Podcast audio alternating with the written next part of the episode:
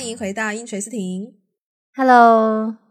在开启本期播客的内容之前呢，我们有几个事情先跟听众朋友们聊一下。一个是之前呢，有一位叫年年有余的听众朋友在我们的公众号呢留言说，想要帮我们去进行一些播客的紧急活动等等啊，因为当时太忙了，然后就没有注意到，结果拖了很久之后，发现没有办法回复了。我们两个就一直在想说，要在播客的内容回应一下这个事情，但是又忘记了，很抱歉。那今天就是先说一下，不知道他能不能听得到。那首先呢，很感谢他的支持。其次呢，就是因为现在这个播客主要还是以我们两个，那当然还有一些朋友的帮助去完成的。嗯，因为还算是我们一个业余的小活动吧，暂时没有太大的一个需求。不管怎么样，先感谢你的支持和帮助。因为这个事儿呢是这样的，我们其实可能之前有在播客的分享环节跟大家聊到说，啊、我们可能没有很及时的更新公号的文章，也许呢，这位朋友就是听到了我们的呼喊，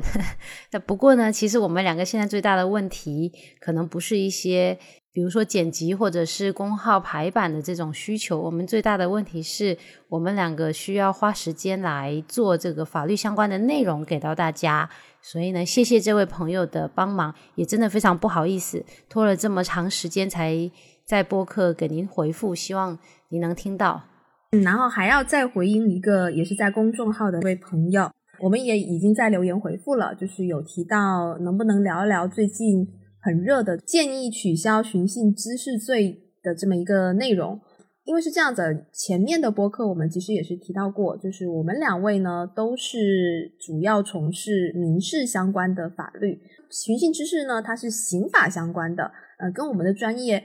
不太对口哈。虽然说这个学习的过程中，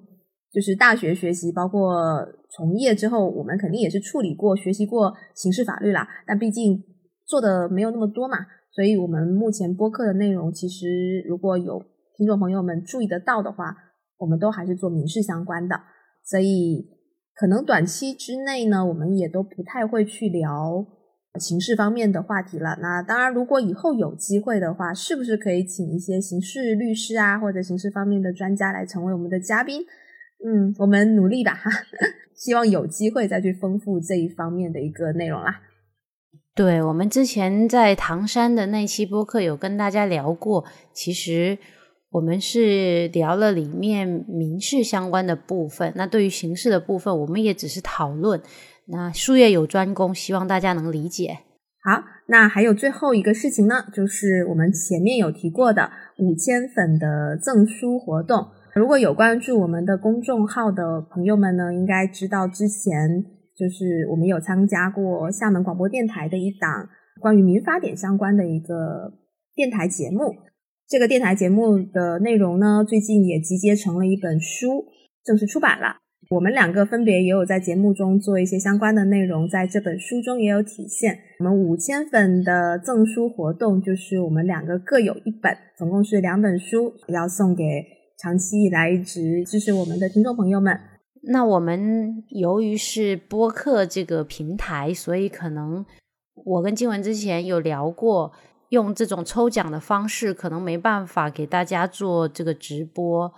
那也没办法说用这种可能截图的方式让大家感受到公平，所以我们第一次的这个送书福利，我们就以点赞评论最高的两位作为我们五千粉的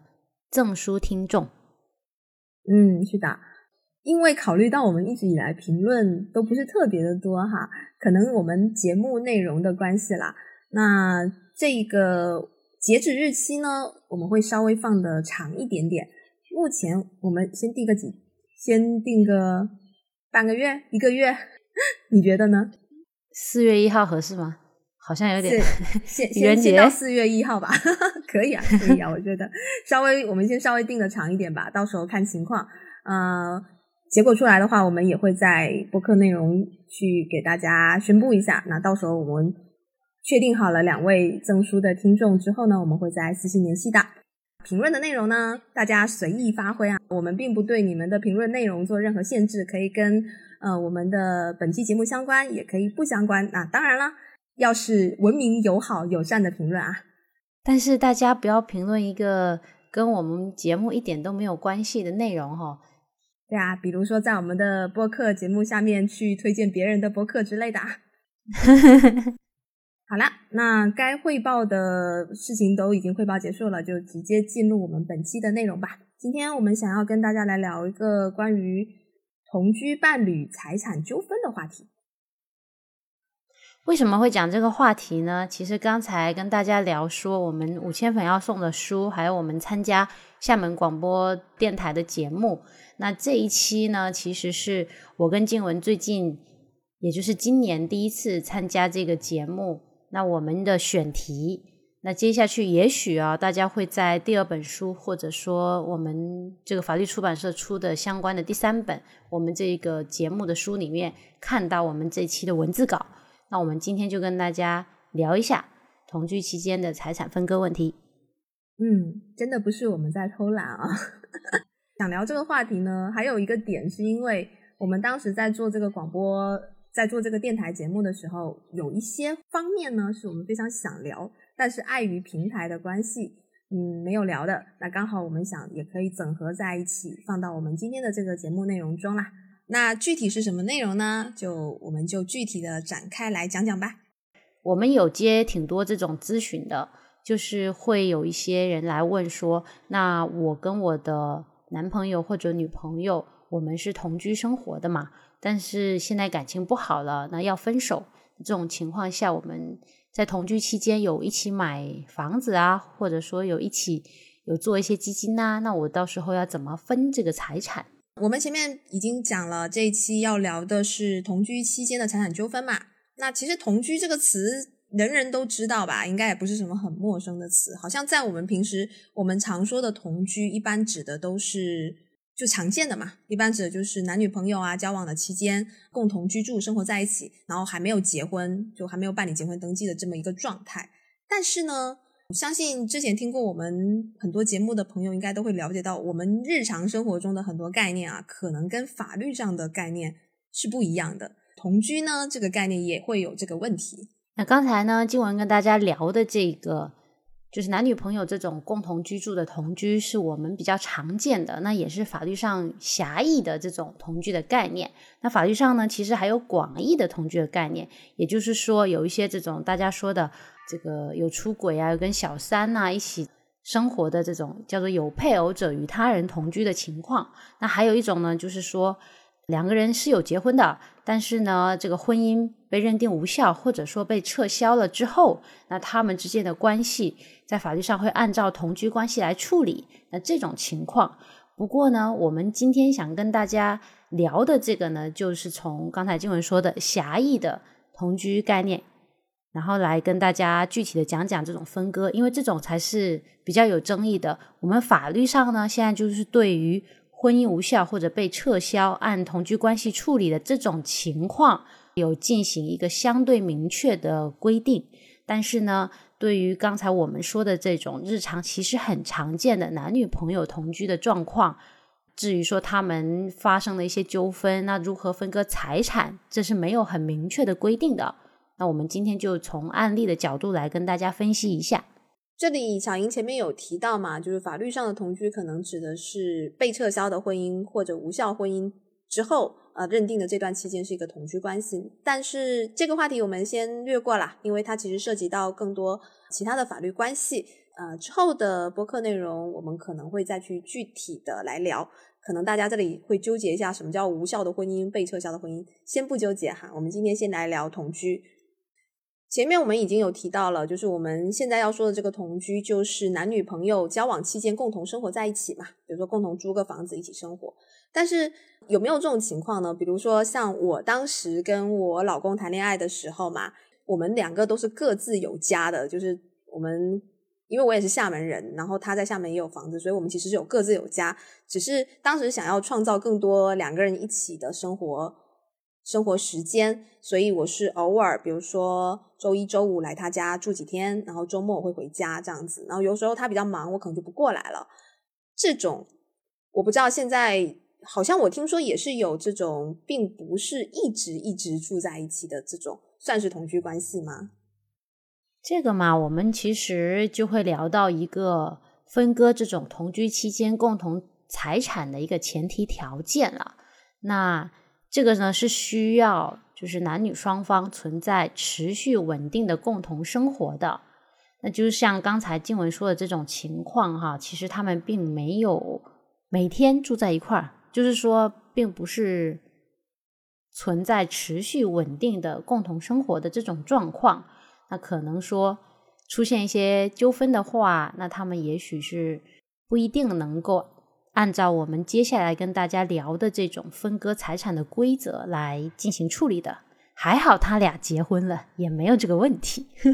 那跟大家分享一个案例吧。深圳市的中级人民法院呢，当时做出了一个二审判决。那这个案例里面啊，这个向某呢，他就要求要解除跟这个李某的同居关系。而且呢，要分割双方的在同居期间的共同财产。那这种情况下呢，法院就认为应当要举证双方在同居关系期间有共同创造收入，并且购置财产。那这种情况下呢，这个向某才有权利来要求分割李某的这些财产。不过呢，向某啊。跟法院是这么主张的，他说他跟李某是从二零零一年就开始同居了，也就是说同居了已经十几年了。那根据这个香港特别行政区区域法院的判决，那李某呢跟他的配偶、婚生子女和母亲又是共同生活在香港的自己买的这个房子里面，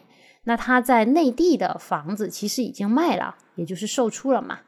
那这个向某呢，他就应该要提供。这个证据对于这个香港的判决做出的上述的这些事实进行反驳，但是呢，他都没有举证。那即使呢，他主张说啊，那双方同居的方式就是周末那偶尔住一下，那也不符合我们刚才跟大家聊到的持续稳定共同生活这个同居事实要件。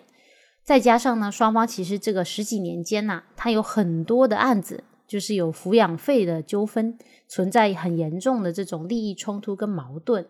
那所以呢，在这种状况下，双方要能够保持这个向某主张的这种可能周末还要同居一下这种方式啊，是不符合常理的。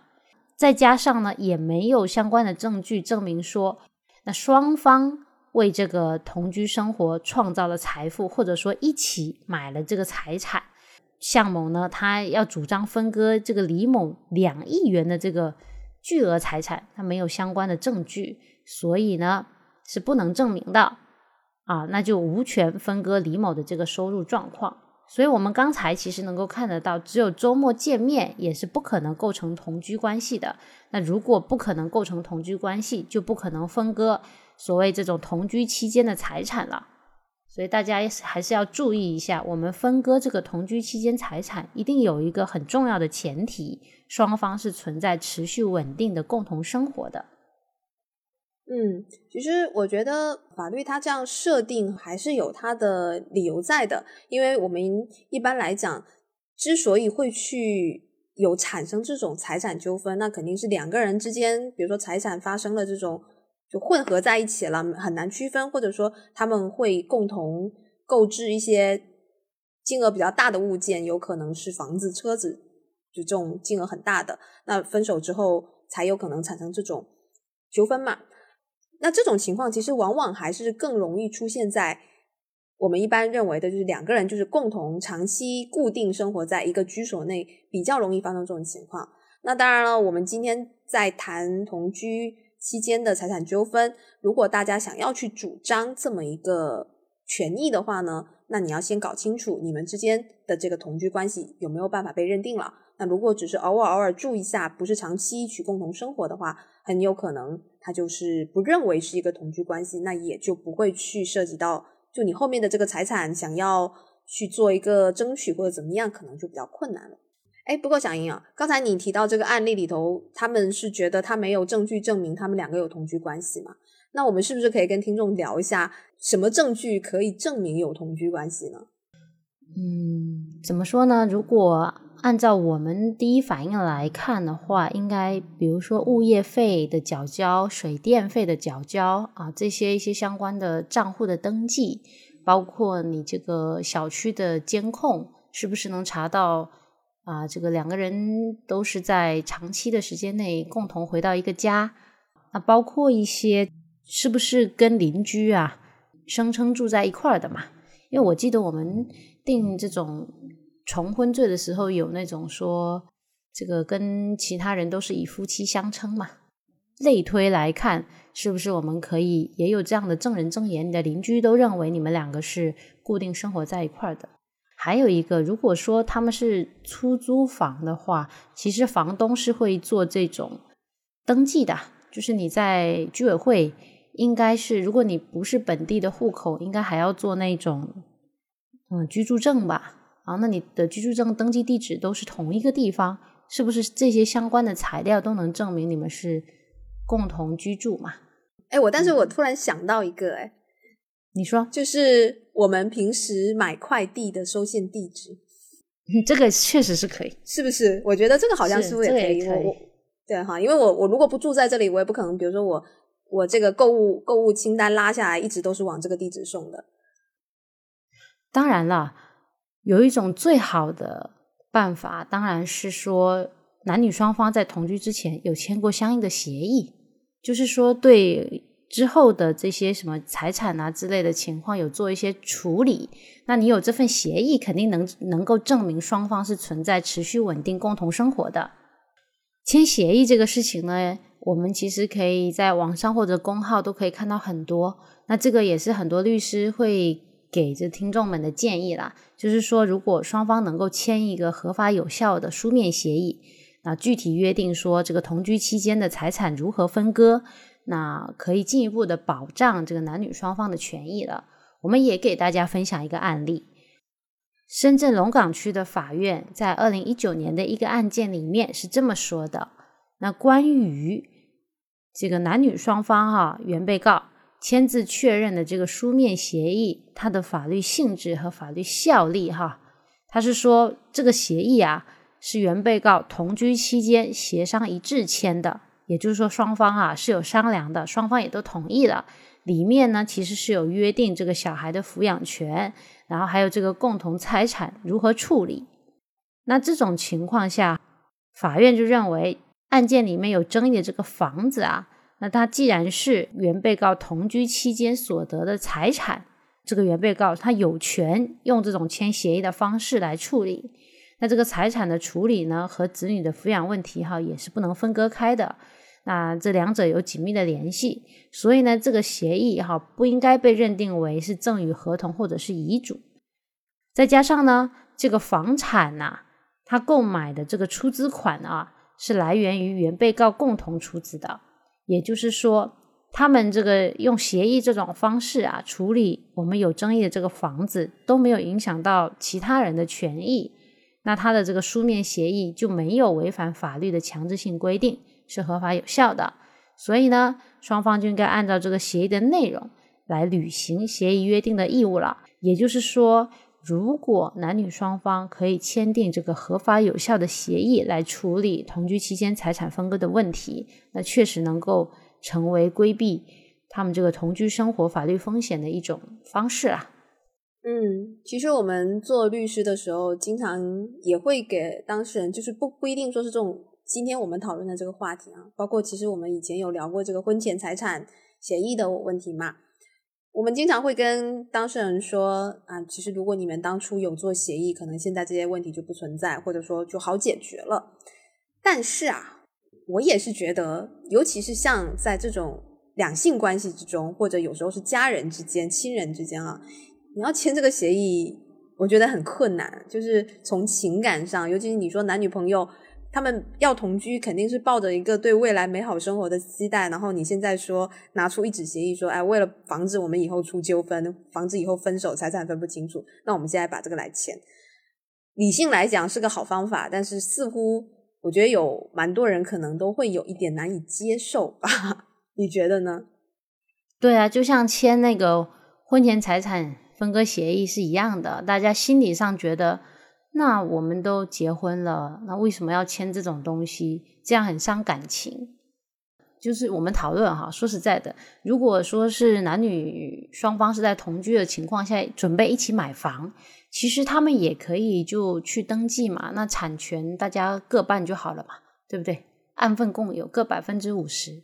是不是比签协议来的更直接？但是就是说，像共同买房这种情况，它可以这么处理。不过生活中如果出现一些，比如说工资啊。啊，付一些买冰箱啊，买扫地机器人呐，对不对？这种钱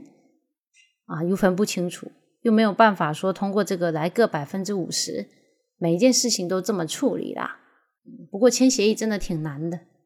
不过我觉得是这样子哈，就是呃，对大部分人来讲哈，我觉得签协议可能不现实。但是如果说你像涉及到你买房买车这么大额的财产，我觉得大家还是要考虑一下的。就是我是是不是要，哪怕不是说签协议，我也通过一些保留证据，或者说你就当是记账也好啦。比如说你双方有出资，或者说有一些什么约定，那我们都做一些证据的保留。毕竟这个钱还是金额还是非常大。那当然，如果涉及到日常的东西呢，呃。我觉得，比如说谁出的钱啊，一些转账记录啊、购物小票啊，比较大额的，啊我如果你说要精确到，比如日常买菜这种，我觉得这是真的是有点困难了。大额的金额都做一些证据的保留吧，也也算是一种权益的保护。那当然，其实我们讲到了这个协议，如果能够做协议的情况下，那当然是最好的一个解决、避免纠纷的一个方法。但是，就像我们现在讨论的，其实这个。对大部分人来讲，可能都不容易接受，所以也才会有了日常生活中很多关于同居财产纠纷的争议。那接下来我们就聊一下，如果说真的同居伴侣、同居情侣分手了，那么他们在共同生活中，其实多多少少肯定都是会有一些财产共同的混同跟支出，怎么来处理呢？我记得之前什么时候曾经有一个咨询嘛，然后是有一个男生来问我的。他是什么一个情况？他当时跟他女朋友同居之后呢，他们其实有一点像我们不是往往常说的那个结婚完之后，老公上交工资卡给老婆，然后老婆来掌管这个财政大权嘛，有一点类似这种感觉。那他的工资就是直接全部每个月每个月东工资，就是我忘记他的工资是说当时工资卡就挂的是他女朋友的卡，还是说是他工资转给他女朋友了？反正。事实就是，他每个月的工资都是交给女朋友的，然后可能自己会留一点点生活费，然后女朋友再统一的去交水电啊、交房租、交物业等等进行这些开支。那结果两个人之后分手了，那其实这个工资还是蛮高的，他日常花费并不会说把这些工资花完，据说好像还是留了蛮多钱在女朋友的卡里的。那现在两个人分手，他就想来问。我能不能要回我当时的那些工资部分了？那静文这个这个咨询还是我们如果按层次来讲吧，先讲一下这种原则，因为听起来这个问题就是说，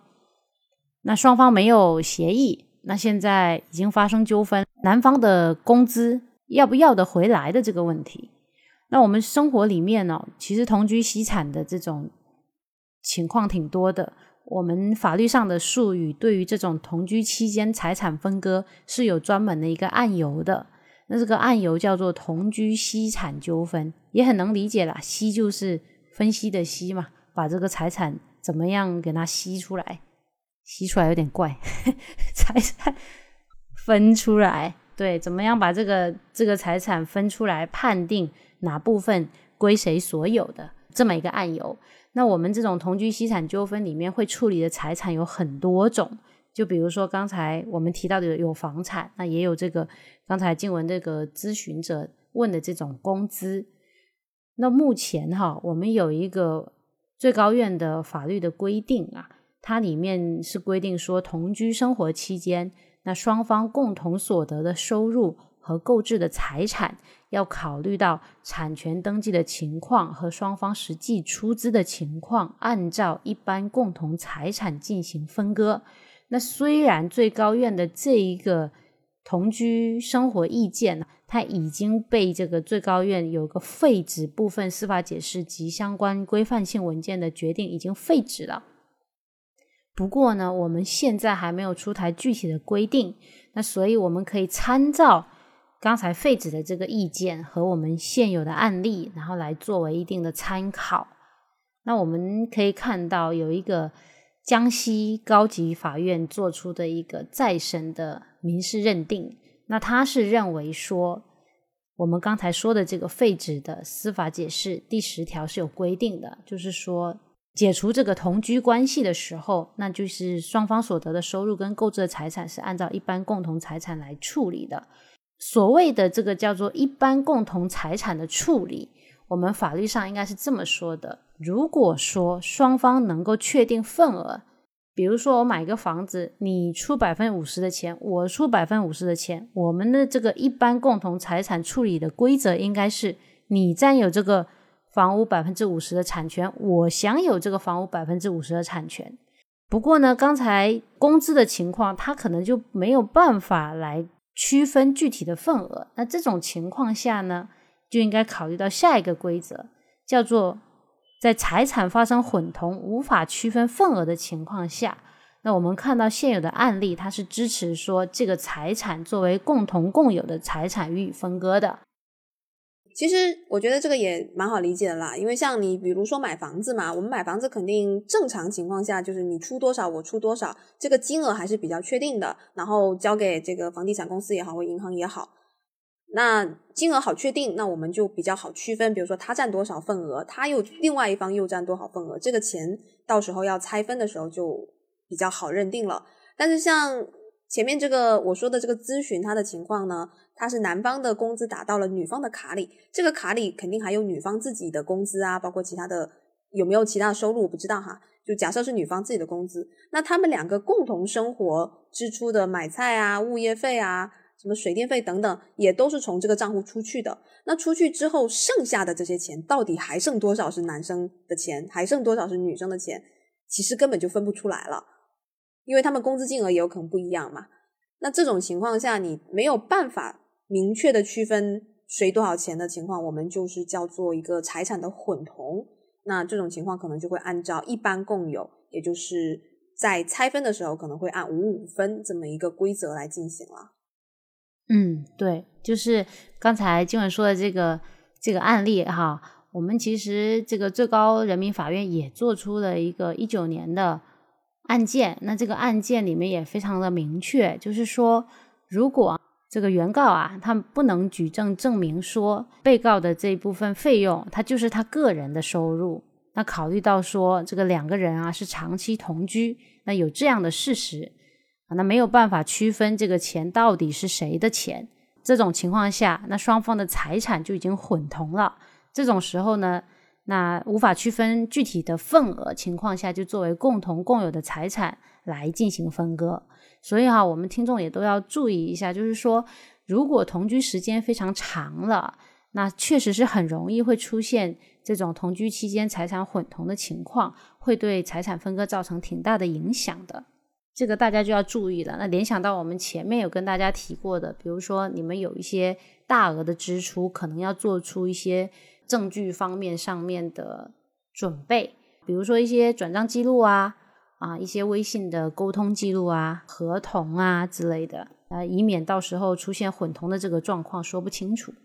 嗯，那前面讲了这个一般的财产处理规则嘛，那还有一种情况也还蛮容易发生的，就是这个同居之后呢，可能男女双方也都要考虑结婚了。那结婚按照我们中国现在还算是比较普遍的一些这个习俗，就是肯定会有这个给彩礼啊什么的嘛。那包括是不是有给嫁妆之类。有时候就会出现一种情况，就是可能还没有办理结婚登记，但是两个人在这个筹备婚礼或者筹备过程中呢就分手了，但是彩礼钱已经给了，那这个钱又怎么去处理呢？这个为什么我们拿出来讲？是因为我们之前也其实跟大家聊过彩礼的问题。也许在我们的印象里面，比如说双方可能没有登记，那这种情况下，是不是男方其实有权把这个彩礼要回去？那在我们这种有同居、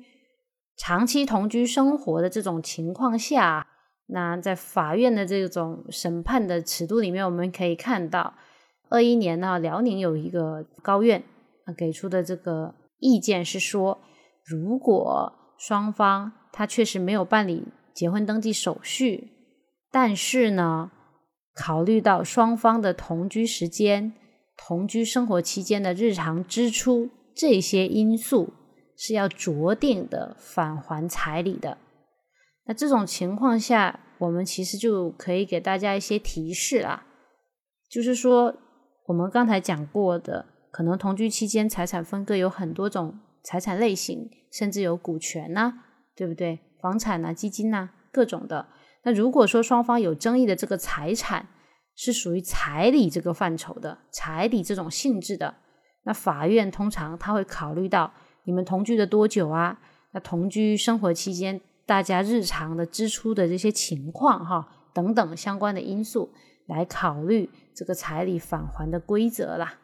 那关于同居期间财产纠纷啊，嗯，我们前面讲的都是。男女情侣同居的情况，也就是异性恋了，这个也是我们日常生活中相对存在更多的一方面。那么我们前面不是有说到，我们前面做这个电台节目的时候，有一个问题是很想聊，但是考虑平台的因素没聊的，就是如果是同性伴侣的同居关系，能够套用这个异性同居的这些规则吗？这个就是我们接下去要来聊的话题了。因为其实为什么我们特别想聊这个话题呢？相比于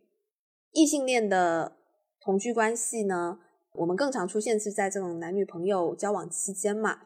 当然也会有存在那种就同居期间很长，然后分手，或者说还有一些现在可能这种我们叫开放关系，就是他们可能是类似于夫妻生活，但是没有领结婚证嘛，这也是一种同居关系。但为什么我会特别想要讲同性伴侣的？因为在我们国家，大家也都知道，同性婚姻是不被认可，同性伴侣不能领结婚证。那也就意味着，如果同性他们找到了长期想要共同长期生活的一个伴侣的情况下呢，他们事实上是无法缔结这种法律关系，而他们这种长久的生活也只能是一个同居关系。那因为他们只能建立这种同居关系，就是在我们国家的话，那如果说长久以往的生活有可能日后。啊，分手啦，或者说因为什么什么事情，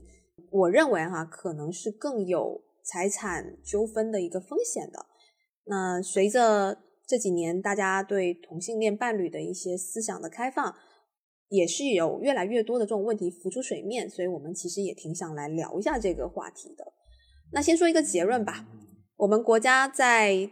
规定同居伴侣关系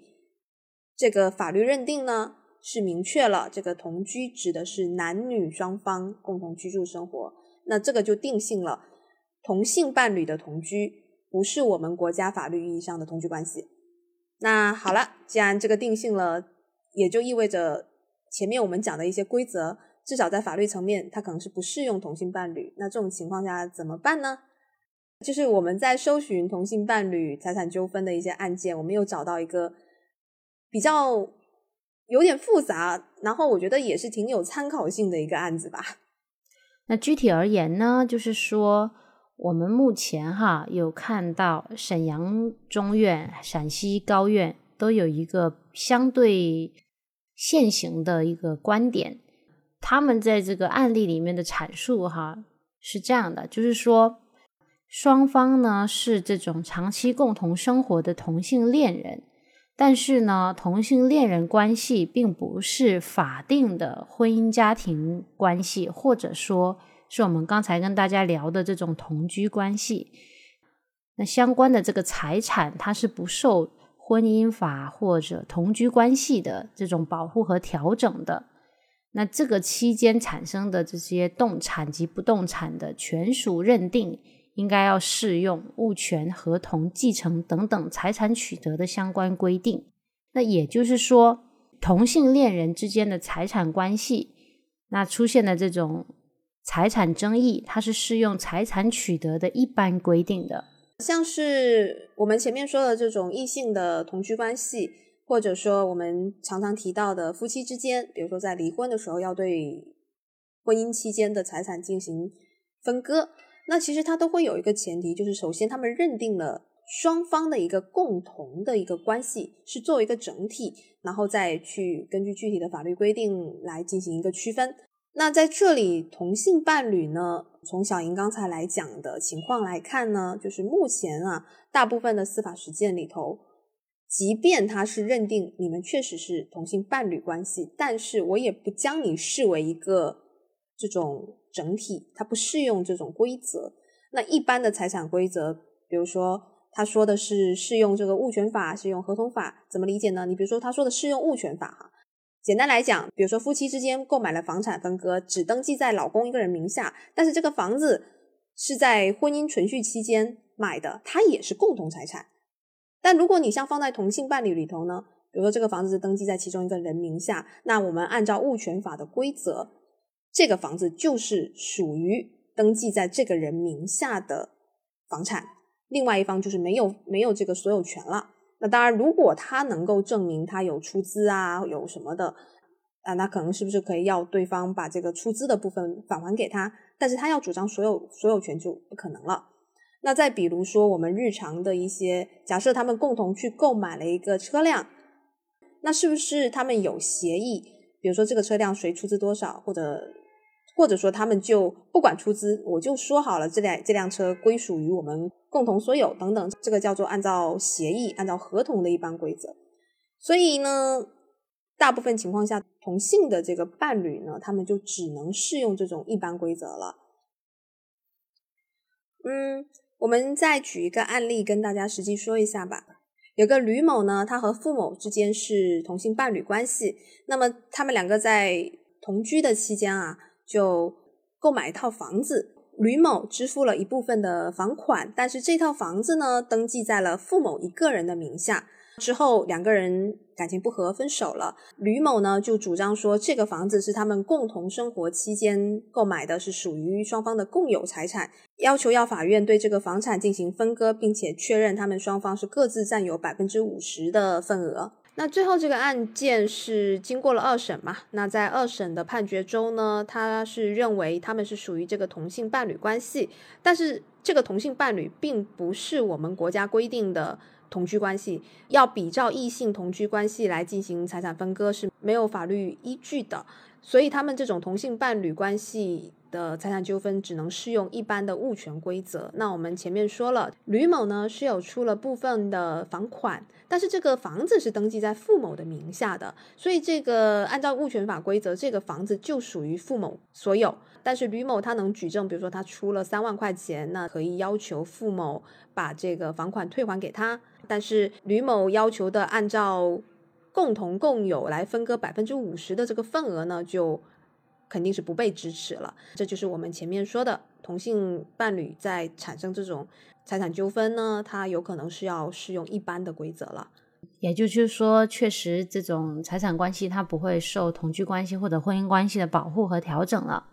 不过呢，我们找到了一个让我们都觉得值得一讲的案例，就是我们在查询同性伴侣财产纠纷案例中呢，有发现一个案例，当然这个案例。他的情况条件也都比较特殊，所以最后的判决算是比较超出我们，我觉得是比较有独创性的吧。不知道未来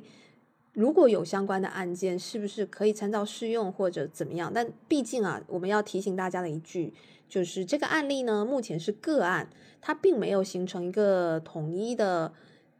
就是非常大的这种参考价值，所以我们也是仅供大家参考。那因为它比较特殊，所以我们也想拿出来跟大家分享一下。那这个案件是这样子的：赵某和江某呢，他们是一对同性恋人。那在他们同居交往的期间呢，双方是有购置了一个房产，这个房产是由赵某出资购买，并且登记在他个人的名下。那经过法院的调查呢，确认一些事实，就是这两位他们是共同生活了五年，并且呢，在美国登记了家庭伴侣关系。同时，他还通过这个啊，这个可以跟我们之前的播客内容做一个连接啊。他们通过这种辅助生殖方式生育了一名女儿。那这个女儿的出生证明上也将这两人登记为了父母。那因为这个案例没有具体写明啊，我觉得他们应该不是在中国登记的，因为就是这个出生登记啊，因为中国应该是没有办法这样登记的，跟大家提醒一下。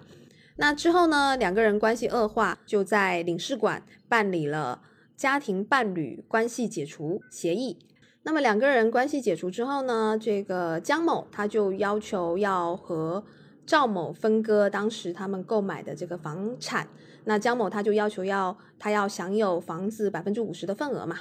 那最后法院的判决还是比较有意思的啊，我们分别跟大家讲一下这个案件呢。法院的判决是比较有突破性的，就像我们前面所说的，我们一般的认为是同性伴侣，不是我们国家意义上的这种夫妻关系或者这种男女情侣关系。但是呢，一审法院呢，他是这么认为的。这两位呢，他们是到美国登记了家庭伴侣关系，那并且呢有一个女儿，女儿也是登记他们为父母，那再加上这种长期的共同生活，所以呢，一审法院他觉得通过这一系列。他论证，他觉得首先他们是一个同性的伴侣关系是毋庸置疑的。一审法院认为呢，我们国家的法律并没有禁止同性伴侣关系，所以呢，因为这种关系所产生的财产权益也是应该要得到保护的。那基于前面认定的这些事实呢，实质上他们已经是类似于我们理解的婚姻中的这种夫妻关系了。所以最终，他认为这个江某他作为家庭伴侣的权利是要受到婚姻法的精神来保护，要参照我们国家调整婚姻关系的法律规定。所以他是做了一个判决，判决江某呢类似于这种夫妻离婚。那他虽然说这个房子是登记在赵某名下，但江某也享有百分之五十的份额。但到了二审法院呢？他们对一审法院的判决是有进行了一个纠正。二审法院认为同性伴侣关系直接类推去适用我们国家的婚姻法，这种是不合适的。嗯，就是他其实还是不认为这种同性的伴侣可以直接等同于一般的异性夫妻来考虑啦。但是呢，他考虑到，因为他们两个人之间实际上也是发生了财产混同，而且也考虑到公平原则。最终的判决还是认为两人应当分别对这个房产享有百分之五十的份额的。再审的裁判结果呢，和二审基本是一样的。那他们认为这两人他们共同生活，并且江某呢，他实际上也是有承担了共同生活的开销。那他们其实上是一种特殊的同性家庭伴侣关系。虽然说呢，江某没有对这个房产进行出资。但是，一个他们长期生活五年，有共同的支出开销，并且在感情上育有一女，也注册了家庭伴侣关系。那在经济上呢，呃，也是存在一个混同的情况。所以，基于公平原则，虽然不是婚姻关系，但是还是类比了这个共同财产去进行了一个区分。所以，最后的判决啊，虽然说他们的法律认定不同，但是基于这个理由，他们在最后的判决上。还是判决江某是享有房产的百分之五十的份额的。其实我们可以看到哦，刚才静文讲的这个案例里面，一审它是按共同共有来分的，然后二审跟再审它是按按份共有来分的。那其实呢，这里面还是会有一定的区别的。那可能二审跟再审的法院还是认为说。这种同性家庭伴侣关系，它是不应该类推适用我们调整婚姻关系的法律规范的。那也也不应该呃适用我们刚才跟大家聊到的这种同居关系期间的这种相关财产混同的情况，应该要按照这种公平原则，然后来认定相关的按份共有权。因为现在哦，美国、英国、法国、德国、加拿大、比利时、荷兰，好多国家都已经认同这个同性婚姻合法化嘛。不过我们这个案件里面比较特别，其实他们不是做了这种同性的结婚登记的。那不知道说像这种情况，未来如果有其他国家做出这种同性伴侣关系的相关登记，出现的纠纷，是不是国内的法院都可以参照这个案件进行审判？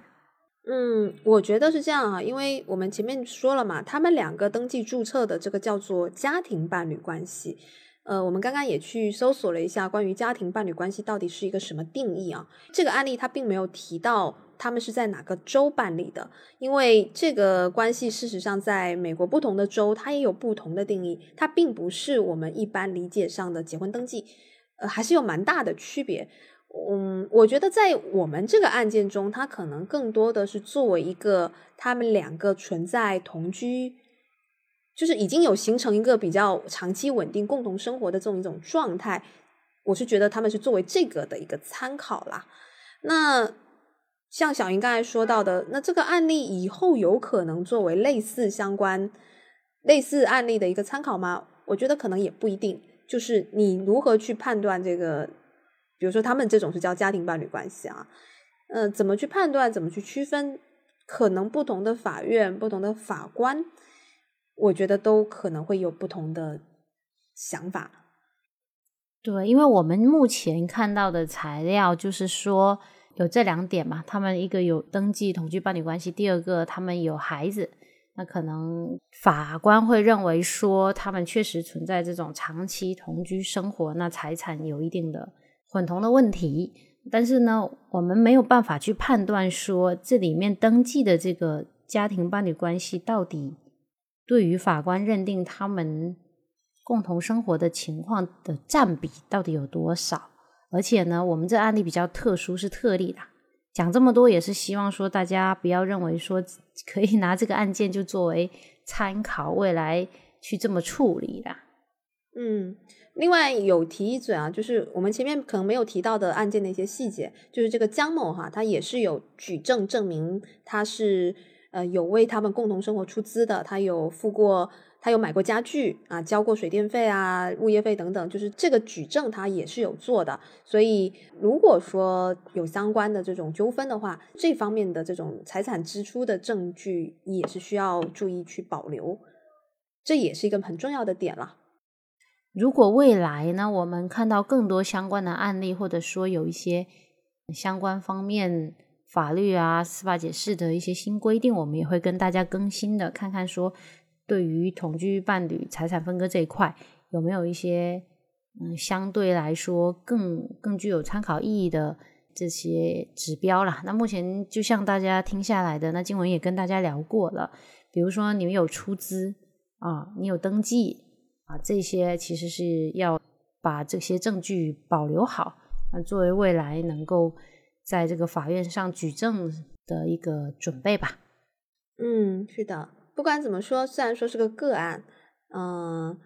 我觉得他有这样的一个案件出现，对于整个判决来讲，应该还是一个有突破的进步吧。对对对，就像我们前面聊的这个同性伴侣这个抚养权纠纷啊。就是有这样的案件出现，如果能够有一个生效的判决，不管怎么说都是可以作为一个研究的方向。嗯，那因为同性伴侣这块确实没有什么可参考的法律规定，恐怕短期之内呢，这个纠纷还是很不好解决。有条件的朋友们呢，我们当然还是建议，如果能签协议，当然签协议最好了。至少在你如果有这种大额支出啊。购置房产、购置车辆等等大额支出的情况下，最好还是要有一些这种书面的东西。这边跟大家提一嘴哈，不管你是异性的同居伴侣，还是你是同性的同居伴侣，一般大家在分手的时候，很有可能会把对方的微信删掉。那就是我们想提醒大家的是说，如果双方还有一些经济上面的纠纷啊没有解决。我们在这个微信的沟通记录里面，很有可能能够找到一些相关的证据，所以大家呢，可能不要在分手之后立马把对方微信删掉、拉黑哈，这样会丢失这一些微信聊天记录的，不利于大家在争取自己权益的时候做出一些证据准备啊。我们好像最近聊了挺多这种，不管是两性啊，这个好像也不叫两性了，就是这种情感或者跟情感有关系的吧，相关的一些这种话题，反正。倒也不是刻意的，好像刚好最近对这些话题都蛮感兴趣的，而且我觉得这也很多是涉及一些以前我们其实没有怎么关注到的人群，所以我们也觉得蛮有必要拿出来聊的。有一个话题呢，也是跟这个相关啊，就是这几年也很多人在开始谈论的议定监护的问题，这里会可能很多同性的伴侣。之间会去特别关注这点。那当然，关于议定监护呢，其实也会涉及到我们现在呃单身人群，或者说这种未来这个人口老龄化趋势等等，跟这些也很相关。这个话题我也蛮想聊的，以后有机会我们来准备一期这个内容吧。就我身边也有朋友啊，想着说就可能不结婚了，然后住一块儿，一起买房啊。那也有这个我们新闻上看到的，不是有五个姐姐。嗯，应该是五十几还是六十几岁，在云南大理那边建了一个房子嘛。那以后其实这这之间可能都会涉及到相关的一些问题啦。那我们未来呢，研究之后可能给大家出一期相关的节目吧。好的，那么我们今天的节目就到这里啦，大家下期再见哦。希望大家多多参与我们的证书活动。最后，请不要忘记我们的证书活动是点赞评论最高的两位会获得我们的证书。那也希望大家能多多参与啦，多多支持。嗯，那我们今天就到这里喽，拜拜，拜拜。